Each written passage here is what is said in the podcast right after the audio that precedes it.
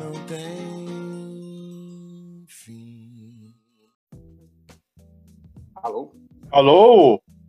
Tudo bom, doutor? E aí, grande Ed? Como estamos? Estamos, estamos isolados, né? Como, tá- É, como, como o mundo. Estamos todos Iso- isolados. Ah. mas nunca, so, mas nunca sozinhos. é, é isso é que é bom. Como tá a família aí? Tá bem, graças a Deus, cara. É? Estamos aqui Ah, na luta. a sua esposa está saindo porque ela trabalha na Secretaria de Saúde. Ela tá, Tá, tá, ela, ela tá na unidade básica daquela de saúde, né? Tá trabalhando normal todo dia. É, e você tá no teletrabalho. Tô no teletrabalho. E os E meninos você? estão e os meninos estão contigo aí? Então, tá todo mundo aqui. Eu também tô. Segunda a sexta eu tô indo pro trabalho. Vou, volto, aí naquele processo todo, né? Tira a roupa, Aham. né? E lavo, tomo banho. E vida que segue. Meu Deus. É desafiador, né? É desafiador, desafiador. Rapaz, mas vocês da área da saúde, vou te dizer, cara. A relação é grande. A relação é, é boa, mas também é legal. Rala, mas é legal. Ela é legal. E aí, o que, que você tá achando disso tudo, cara? O que, que você tá achando desse, Cara, dessa bagaça toda? cara, na verdade, nós estamos vivendo um momento da história, né? Engraçado que má, com certeza. É, A história da humanidade ela está muito ligada a grandes enfrentamentos de crises na área da saúde, na área da economia, na área do entendimento político, né? E nós, no Brasil, nós estamos passando pelas três juntas, foi, da, da, da mesma forma simultânea, né? Com o diferencial que nós estamos passando isso também com uma grande oportunidade de união familiar. Está sendo, tá sendo uma, é, coisa que no passado não, não se tinha muito, as guerras separavam, né? era, bem, era uma coisa mais complicada. Você acha que mudou muito a sua relação com a sua família? Você tem. São quantos? São seis filhos? Quatro, cinco? Nunca sei, eu sei que é um monte. São cinco filhos. É. Mudou muito a relação com eles aí? Cara, na verdade, assim, de certa forma, a nossa relação sempre foi muito tranquila, né? É. Muito boa. Mas deu para deu pra gente rever alguns posicionamentos, sim. Nós já tivemos aqui momentos muito legais, assim. Até, até no próprio culto do Evangelho no Lar, nós teve, teve um dia que foi uma DR incrível. É mesmo, cara? Foi, foi legal demais. Botou todo mundo no paredão, pai, mãe, todo mundo no paredão. É, todo mundo, cara. E foram eles, foram eles que colocaram a gente. É mesmo, enquadraram é legal. É, E como que negócio foi isso aí? Como que foi? Esse.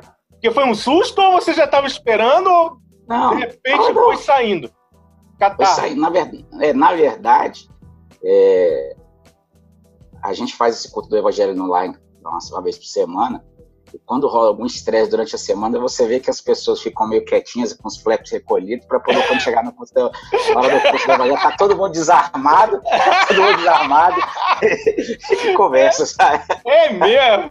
É, Você tem. Peraí, vamos, vamos lá, os meninos são todos. Tudo adolescente ou tem algum que, que é criança, menos de 10? Não. Não, agora hoje, hoje não. Na verdade, a minha mais nova hoje tem 12 anos. Ah, tá. Mais nova. E, e os outros aí vem 12. Tem 12, tem a Letícia de 12. Hum, Tem uma Lana que vai fazer 15 anos agora, dia, dia 18 de maio. hum. Aí tem o Matheus com 16, tem a Vanessa com 18 e tem a Duda com 23. Meu Deus! Eu tenho quatro, mas eu tenho três adolescentes e um menininho de três anos. E como, é, e como que é isso? Como é que é lidar com esse cinco adolescentes dentro de casa?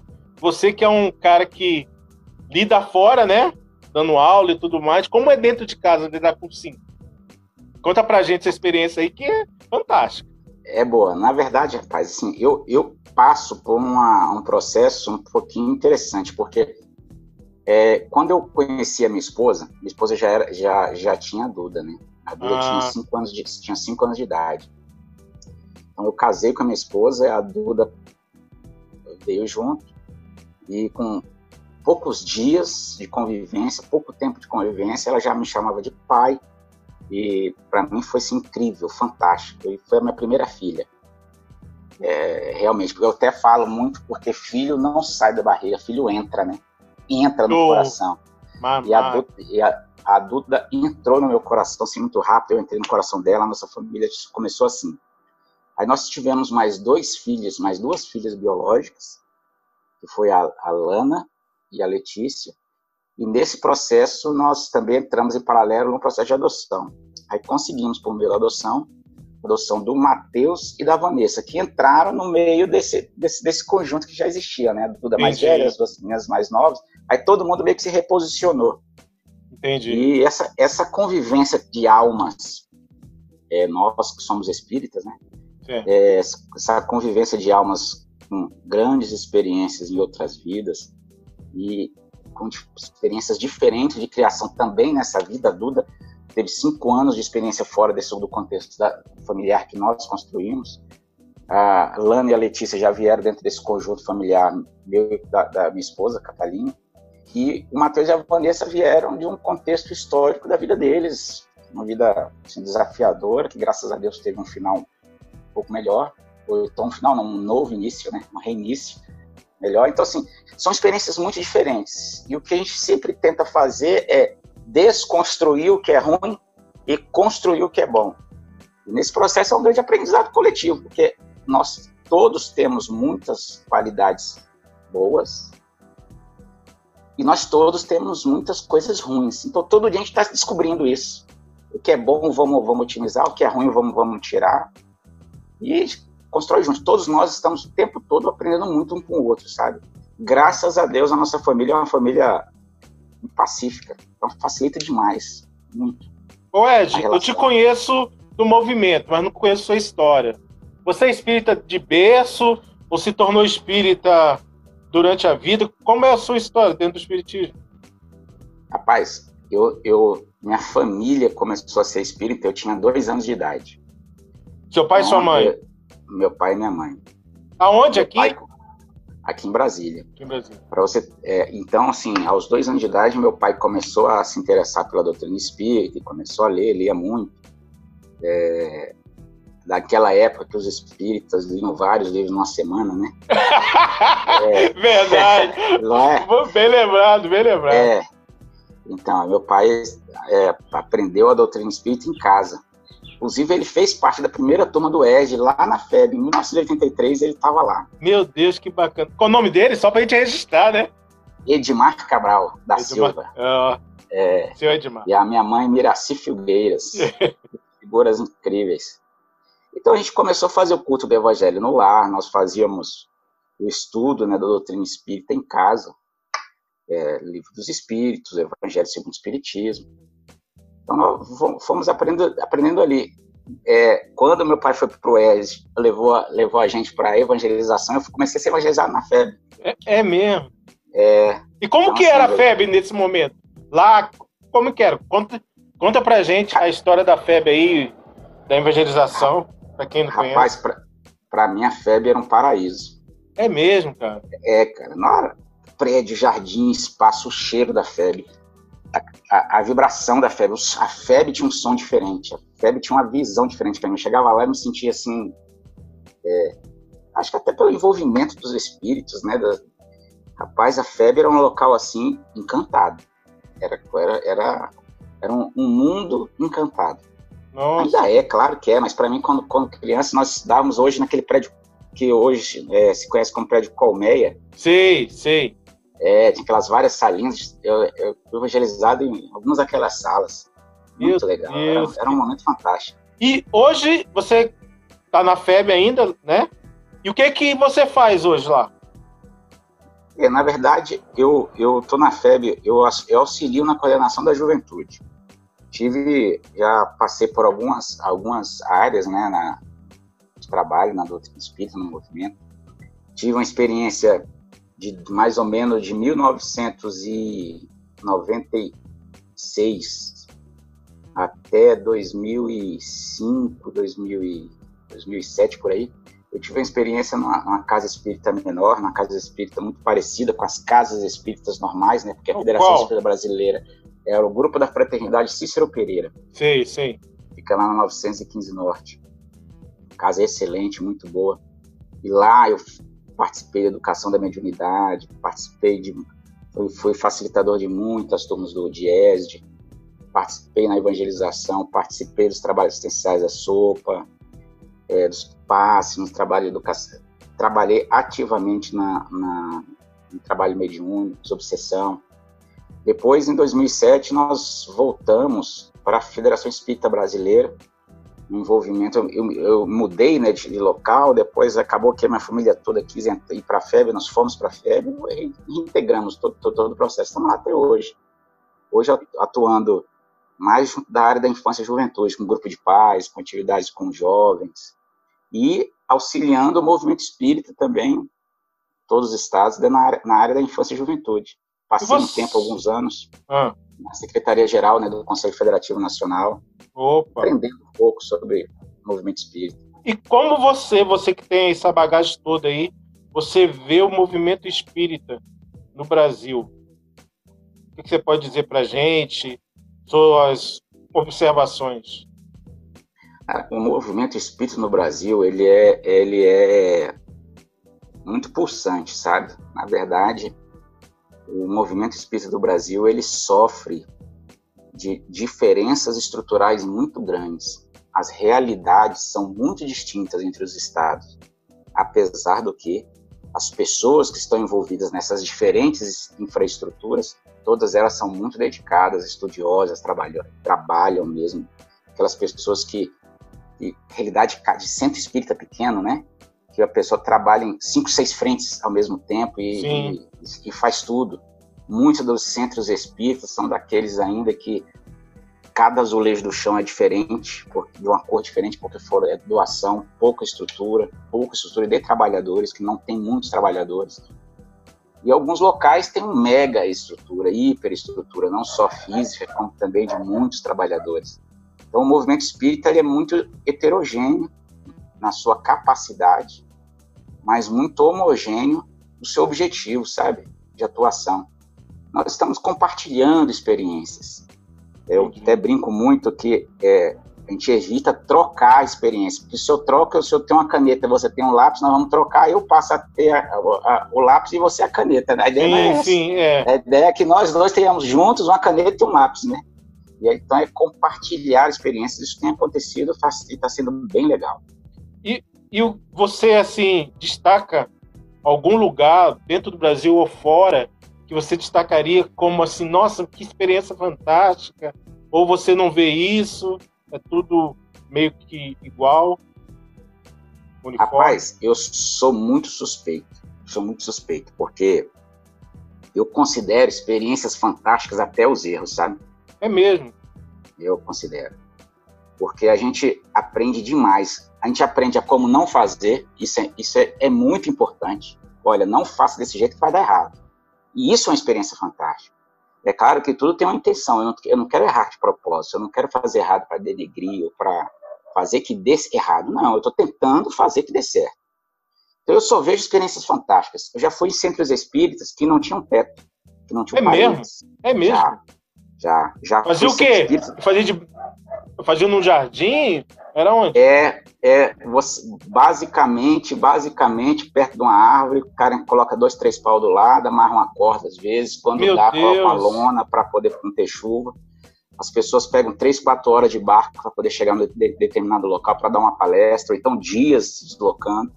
Uma aula de evangelização, por exemplo, que você é, vai, vai para reunir pessoas de muitas idades diferentes, muitas não sabem nem ler. Eu já fui em casas espíritas antigas, com anos, décadas de funcionamento, que o seu dirigente era analfabeto. Sério? E falava da doutrina espírita do evangelho como um profundo conhecedor. Rapaz, isso são coisas assim que mexem com a gente de uma forma impressionante. Então, eu, eu julgo que, que tudo é fantástico, tudo é maravilhoso dentro dos, dos seus desafios, das suas dificuldades aprendizado, né? Processo de aprendizado. Então é muito, é muito difícil é, você destacar alguma coisa sendo é, melhor ou chamar mais atenção do que outra. Para mim, todas são, são especiais e cada um em si um universo incrível de possibilidades. Ed, na sua vida profissional, é com o quê? Você faz o quê? Rapaz, eu sou formado em geologia, sou geólogo de formação, trabalho desde quando eu me formei. É, no começo da minha formação, eu encaminhei a minha, a minha, a minha vida acadêmica, estudando muita parte de geofísica, a parte de, de estudos dos sísmicos, né, de geofísica aplicada. Comecei a ir para a área do meio ambiente. Hoje em dia eu trabalho, tenho uma pequena empresa de consultoria ambiental, eu trabalho com projetos, estudos ambientais para empreendimentos, grandes empreendimentos, rodovia, ferrovia e transmissão, e trabalho com gente, com vida, sabe? Com, e você está ligado a alguma empresa do governo? Não, ele, nenhum. Eu não tenho nenhuma ligação com o governo. Eu participo de licitações e meus, meus trabalhos, ah, onde tá. eu consigo ganhar uma licitação, eu vou lá e faço, né? Mas oh. não tenho nenhuma ligação não, com, com, com o governo. Não a não ser de contratado por meio de uma licitação. Né? E como que está essa área? Você que tem essa visão particular, não está dentro do sistema, né? Como que você vê o meio ambiente? Rapaz, você tá falando é, cada vez mais a população está mais desperta pela necessidade de se cuidar de um ambiente, né? E entendendo que um ambiente, que o meio ambiente é algo muito integrado ele integra cultura, ele integra a história das populações, os desejos, os anseios da sociedade. Nós chamamos de flora, fauna, todo tipo de bicho, todo tipo de planta, o meio físico, que são seria solos, é o clima, as rochas, os rios, tudo isso interage de uma forma muito sinérgica, de muito equilibrada. Então, não há como distanciar qualquer tipo de ação econômica, governamental, a essa interação que é da própria natureza. Nós vivemos hoje, politicamente no Brasil, um contexto de, de é, talvez um pouco de desvalorização desse processo, mas é um efeito natural, dada a conjuntura do Brasil, que nós passamos por aquele efeito pêndulo, né? A gente começa a pensar muito exageradamente, chegar num ponto, e às vezes, para poder aprender o caminho certo, você vai vai ter que exagerar lá no outro, para poder até descobrir o ponto de equilíbrio. Eu não sou um eco-xiita, daqueles que, que acham que, que o extremo é a solução, mas também penso que o cuidado e o carinho com o meio ambiente é o caminho. Na verdade, como tudo, é entender, estudar, aplicar a melhor técnica possível, o melhor projeto e executar da melhor forma, otimizando tudo, minimizando os impactos negativos, maximizando o que é positivo, sempre com esse pensamento que nós devemos cuidar daquilo que nos onde do meio que nós estamos. Todo mundo gosta de uma casa limpa, funcional, bonita, cheirosa, né? É, todo é assim, mundo. Vamos cuidar, do, vamos, vamos cuidar do mundo dessa forma. Ô Ed, agora me conta, por que eu até brinquei contigo esses dias, porque você tá tão ácido, velho. Cara, tá postando Mas... nas redes sociais, eu falei, viu? Ed tá bombando. De uns dias pra cá, parece que você é, é efervescente. Na verdade, na verdade, eu adoro, eu adoro me comunicar. Eu gosto, eu gosto, eu tento agregar algum tipo de visão que faça as pessoas pensarem, né? Eu, eu boto frases para a pessoa ler dez vezes e cada vez que ela lê, ela vai entender uma coisa diferente. É, eu, eu confesso que eu tenho pensamentos particulares pessoais com relação à política brasileira, com o que está acontecendo mas que isso não reflete, ou, ou, não quero dizer que a minha opinião seja certa. Lógico. E nem, for, e nem forço ninguém a pensar como, como, eu, como eu penso, eu gosto que as pessoas reflitam. Perfeito. Olha, se você refletiu, pensou, a sua opinião é essa, isso aí, mantenha o que você pensou, que você entendeu, a sua capacidade. Contanto que seja sempre pacífica, Perfeito. fraterna e que não faça mal a ninguém. Vamos para frente. Se fizer mal, vamos parar, vamos pensar, galera. Vamos, vamos, vamos, vamos negociar, vamos conversar. Vamos fazer o melhor possível para que o máximo de pessoas sejam beneficiadas. Eu penso assim. Show e eu acho graça, eu acho graça. Eu, para mim a vida é alegria, é engraçada. não pode, não, não pode ter bullying, né? Não pode não ser, pode. Ser, pode, é, mas é, tem que ser engraçado, é divertido. Oh, e eu peço autorização para continuar copiando essas coisas, porque tem umas coisas que eu copiei mesmo, velho. Eu já tô ah, mete bronca. Beleza, beleza. Eu também, rapaz. A vida é uma, é uma eterna corte-cola. Ô, Ed, você, você tá assistindo algum, assistiu algum filme, alguma série nesse momento de retiro que você possa compartilhar com a gente, você achou fantástico, pode passar pra gente? Cara, eu, eu, sou, eu, assisto muito filme, muito, muito. Aqui em casa todo mundo tem um hábito, pegar, absorver esse hábito nosso e eu assisto o tempo todo filme, muito, muito. Eu gosto de filmes de todos os gêneros. Eu gosto daqueles filmes mentirosos demais, que, que excesso, excesso, de realidade é ruim, né, rapaz? É, é, é, é eu é, concordo. É, eu adoro é, também. Então, às vezes, tem que ser. Às vezes assiste aquele filme que só sobrevive, só fica vivo eu e a Catalina, o resto todo mundo morre. Porque aqui pra todo lado, explosão. Eu gosto também, mas eu, me to, me to, eu gosto muito de filme, filmes sensíveis. Certo. Por exemplo, eu fiquei emocionadíssimo, eu já pela segunda vez assisti esse filme, assisti agora semana passada deixou muito comigo o próprio filme do Divaldo. O filme do Divaldo, rapaz, é para mim foi esses filmes que me fazem parar e pensar, cara, o que, que você fez até hoje? Exatamente. Você fez tudo isso. É isso mesmo. Mas tu podia ter feito muito mais. Esses filmes mexem comigo demais. Muito, muito. Eu, tô longe, tô muito longe do, do, do meu objetivo, mas tô tentando ficar no caminho, sabe?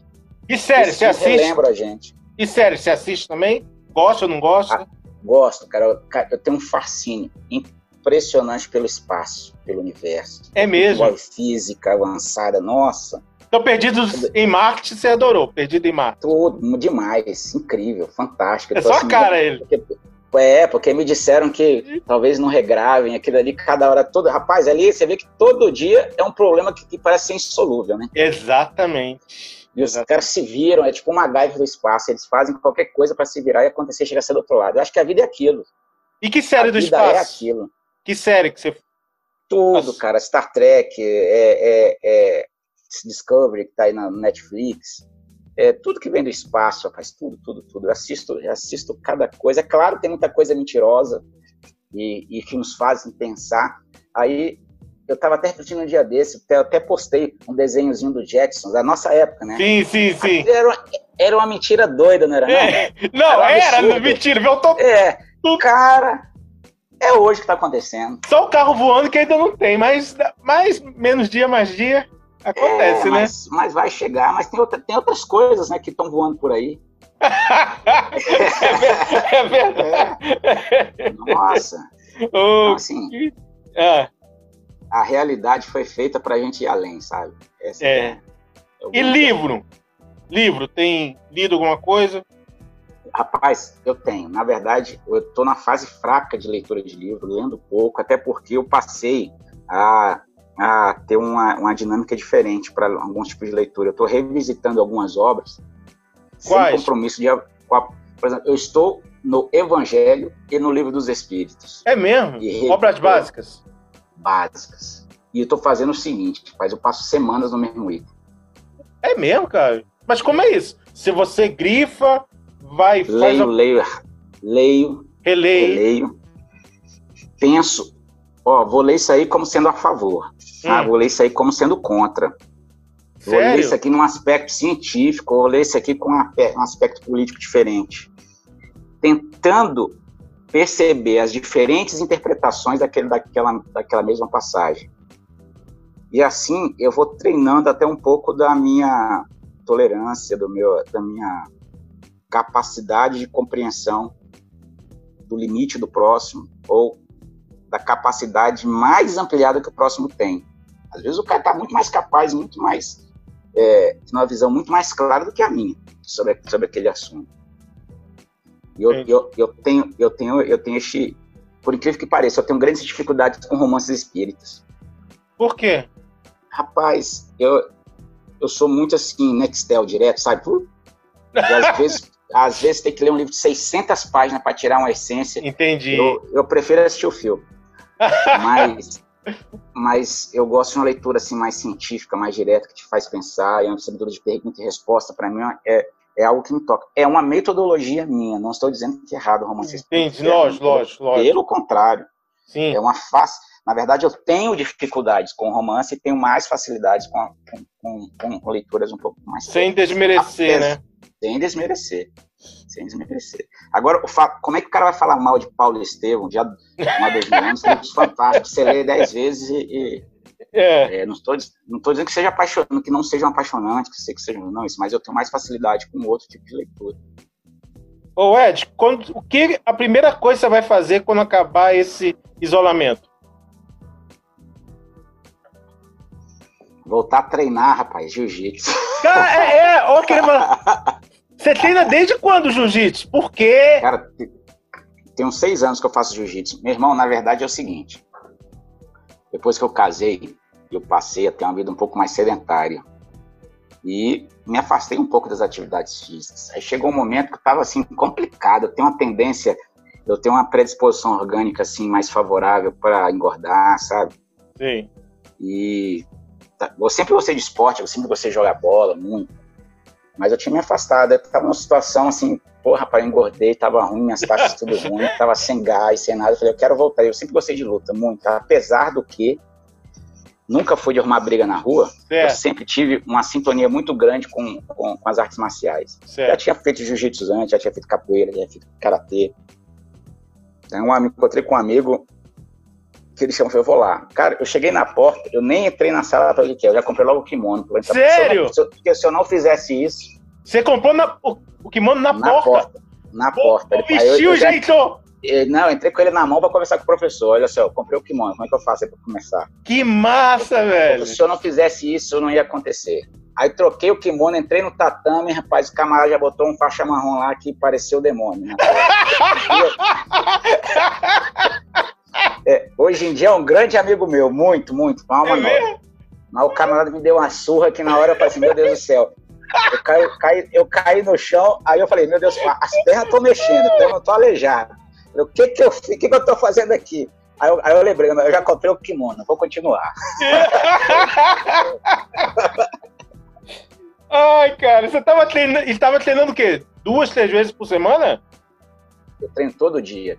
Todo, todo dia? Só, é, é, todo dia. Quando dá sábado, domingo, muito raro. Muitas vezes eu treino duas vezes por dia. Eu vou, eu vou pra Cara, tu é viciado, hein, velho? Eu, eu faço, eu, eu, treino, eu treino de meio dia e meia às duas. É. Sempre. Aí, final da tarde, é, início da noite, dou uma malhadinha na, na academia. E quando dá, faço um treino à, noite também. Caramba! Ah, cara, é higiene mental. Mas aí tem, tem, tem uma relação com vidas passadas, com tudo para se imaginar, mas... Mas você já sentiu isso? Já viu alguma já, coisa? Já, já. Rapaz, eu já fui um espírito muito velho. É mesmo? Graças a Deus, estou na minha melhor versão. Mas isso foi em sonho? Você teve isso aí? Ou... Vários trabalhos mediúnicos, sonhos, é experiências, encontros, conversas. Ah, mas você é médium ou você é doutrinador? Eu sou médium. É médium? Eu sou médium. Sou, De quê? Médium, eu tenho psicofonia, tenho, tenho evidência. É mesmo? Mas você Já vê fiz de... alguns exercícios é, psicográficos também, mas... Você vê dentro de casa assim, tranquilo? Rapaz, eu vejo. É, eu não vejo toda hora, o tempo todo, não. Eu Sim. não vejo assim, é, mas eu vejo, eu vejo. Eu, quando criança, tive muitas experiências mediúnicas, sabe? De que tipo? É, inclu... Eu tá, eu tá, eu tá, por exemplo, aos 6, 7 anos de idade, eu, minha mãe, minha mãe meu pai me conge... falavam que eu estava conversando, que eu parava, congelava, ficava 40, 50 minutos, uma hora parado, congelava, depois eu voltava ao normal, sabe? Que isso, como se eu tivesse, como se eu tivesse indo embora. Partido e voltado. Partido e voltado. E, e, e graças a Deus, ser espírita, ter um ambiente, um lar espírita, me facilitou muito o entendimento desses processos. Se você assisti, assistiu é, os filmes espíritas, né? Eu tive muito, muito, muitas coisas similares com esses filmes espíritas que nós, que nós conhecemos. É, tava na cama, virava, tinha uma pessoa deitada comigo, conversando, deitada comigo, me olhando. Eu tava no banheiro, tinha uma pessoa no banheiro. Caramba. Chegava uma pessoa falar comigo, eu tava no carro, uma pessoa E até hoje, hoje não. Hoje, hoje de Tem, tem. É mesmo? Tem, tem, tem. tem. A diferença é que hoje eu aprendi a controlar é, bem isso, né? Um processo até de educação da mediunidade dentro das casas espíritas, dos cursos, dos estudos, das leituras, já aprendeu a lidar muito isso, a sintonizar, a saber, a saber lidar com esse processo.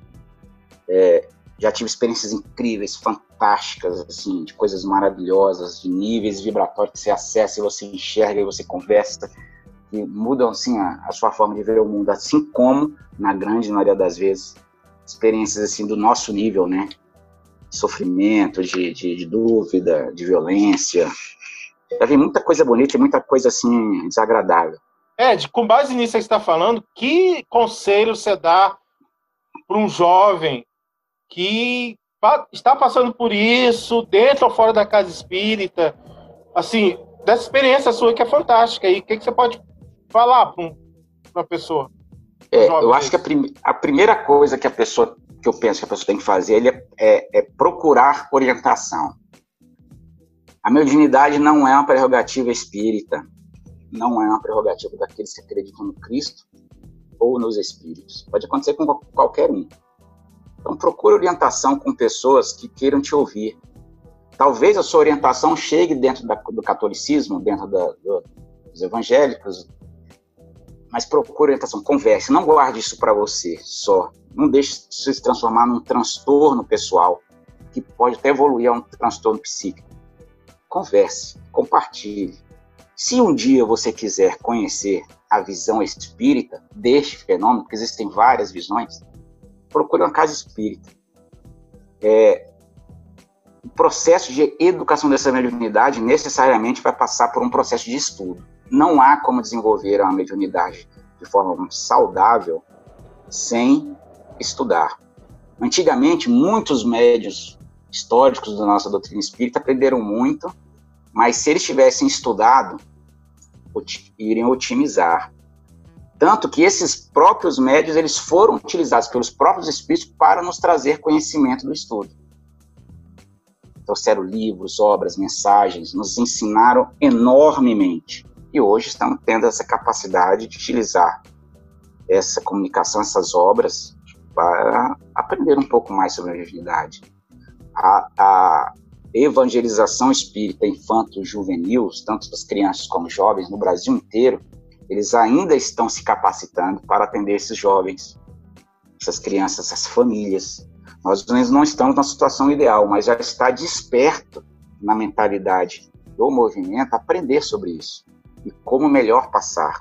Então, nós estamos nos preparando, estamos acolhendo e procure uma casa espírita, caso o seu desejo seja esse, que lá você vai ter oportunidade de estudo, oportunidade de compreensão e quando chegar no momento certo, você vai entrar em, em cursos específicos para educar a sua mediunidade ao ponto de torná-lo um trabalhador.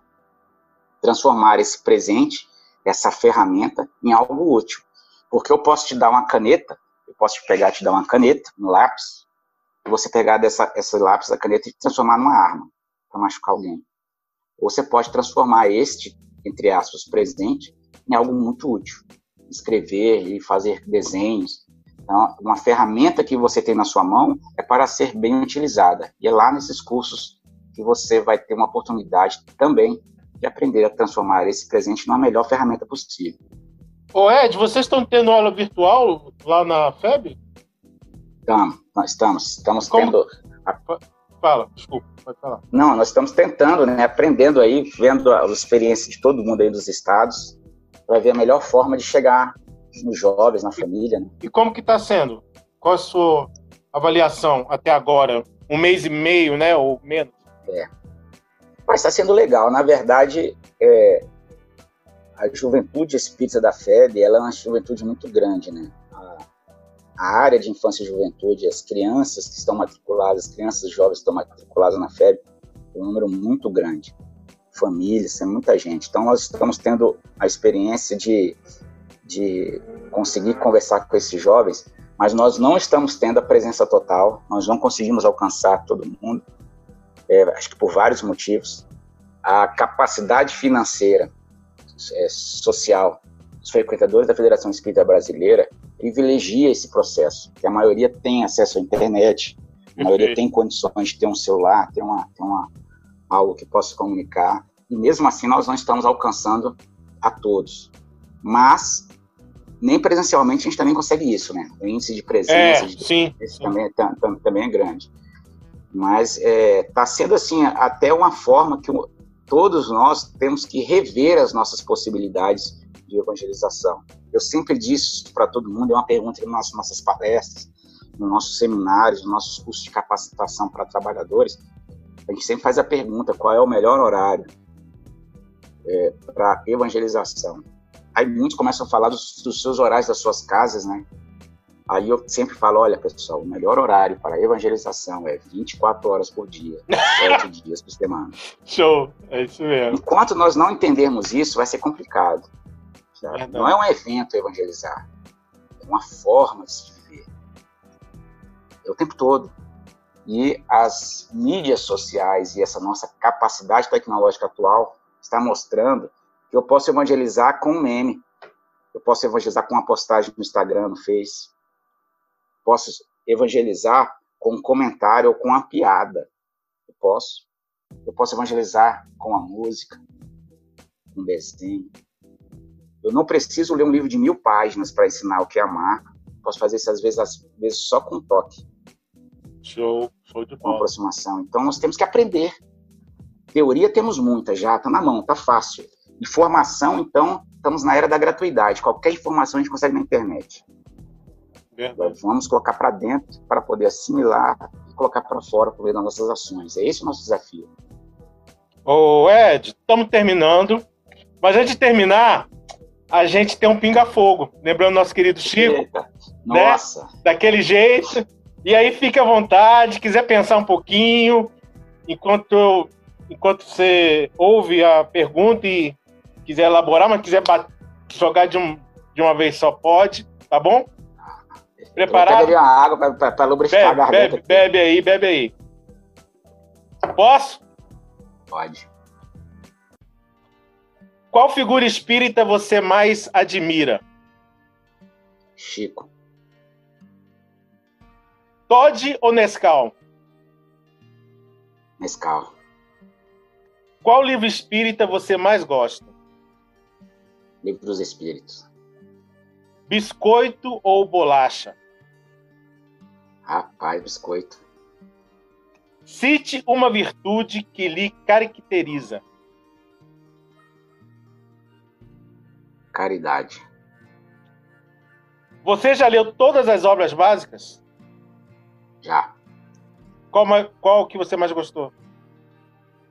Gosto muito do Livro dos Espíritos e do Evangelho. Para mim, essas são as duas principais. Revista Espírita, já leu? Já, tem uma coleção toda. Mas já leu toda? Já. Já. É, rapaz, que rapaz é, é show de bola. Já dormiu em alguma palestra? Você sabe que não só em palestra, como vários cultos do Evangelho lá, principalmente quando eu era criança, eu simplesmente apagava. Sério? A minha mediunidade, inclusive, foi muito desenvolvida e educada dentro do culto do Evangelho lá, no ambiente familiar. Oh. Já chorou em alguma palestra? Meu irmão, eu choro até em inauguração de supermercado. Eu choro em todo canto. palestra, então, nossa. Doce ou salgado? Doce. Muitas vezes o doce. Muitas vezes. Tem que fazer muito jiu-jitsu mesmo, velho. Muito. Eu faço para comer, eu faço para poder comer. Ai, ai, ai. Para você, é mais fácil compreender o outro ou a si mesmo? É, eu, eu, eu me considero muito bem resolvido comigo mesmo, mas eu tenho facilidade de compreender o outro. Eu compreendo, apesar de às vezes não concordar com ele, mas eu entendo porque ele faz daquele jeito. O que te leva adiante? As certezas ou as dúvidas? Eu tenho um espírito muito questionador e adoro desafio. As certezas para mim são referências e a dúvida são desafios a ser conquistados. É a dúvida. Qual apóstolo tem a ver contigo? Nossa, do céu. Ainda tô mais para Saulo do que para Paulo, sabe? A humanidade, velho, tá que nem sal. é. É. Por que a doutrina espírita é tão importante na vida das pessoas? Ela consola e ela explica. Para mim, ela é uma luz que ilumina bem. Para onde você vai andar no seu caminho iluminado é decisão sua, mas ela está ali para iluminar, mostrar caminhos. Uma palavra que te define.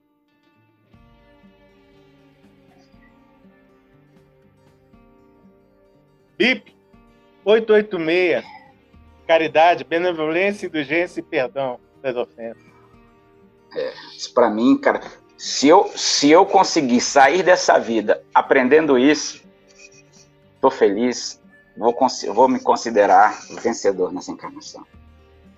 Ed, fantástico. Você é o cara assim que eu não te conhecia, conhecia só pelas redes, uma vez ou outra. Você é um cara muito legal. E pare de me causar inveja, fica postando foto de comida, de churrasco, todo Boa, domingo, adoro. todo sábado. Foto de piscina. Eu falei, velho, tá, tá, de brincadeira com, com a gente aqui, os mortais. Não, que isso, faz não é brincadeira não. Vem, vamos marcar, nós vamos fazer entrevista aqui, fazendo um churrasco. Eu quero, não, eu vou porque eu sou cara de vamos pau, fazer. eu vou mesmo. Vamos, nós somos seis aqui, tá? Então só fica Todas. de Aqui, aqui, aqui sete, sem contar com os cachorros. Pode trazer que a gente vai fazer uma. Betinho, vamos reunir todo mundo e fazer uma bagunça aqui. Vamos fazer um programa espírita cozinhando, hein? Ih, ó, ó, aí, ó, marcado, já, já é, tá marcado. Já tá marcado. Já vou conversar com Deus aqui. Pandemia tá, é. tá, tá suspensa daqui uns 20 dias. Beleza? Aliment, alimentai-vos e instruí-vos. Ed, suas palavras finais, quer dizer, alguma coisa? Fica à vontade. Olha, agradecer muito a oportunidade de estar aqui conversando, abrindo um pouco da, daquilo que eu, que eu sou, que eu tento ser. E faço um convite a todo mundo. É, vamos estudar, vamos ler, vamos vivenciar, vamos conversar. Vamos pensar sobre as coisas, dar a nossa opinião, que este é o caminho. Não vamos aceitar nada pronto, nada. Não estou querendo ser rebelde, não, mas não aceite nada pronto. Absorva o conteúdo, a informação que te foi dada, questione, estude, depois fala, faça, principal, principalmente aquilo que você realmente acredita. Faça atitude, mãos, palavra, pensamento. Nós precisamos materializar isso, porque o próximo precisa de nós e o Cristo espera muito da gente. Vamos colocar em prática, pessoal, a gente consegue.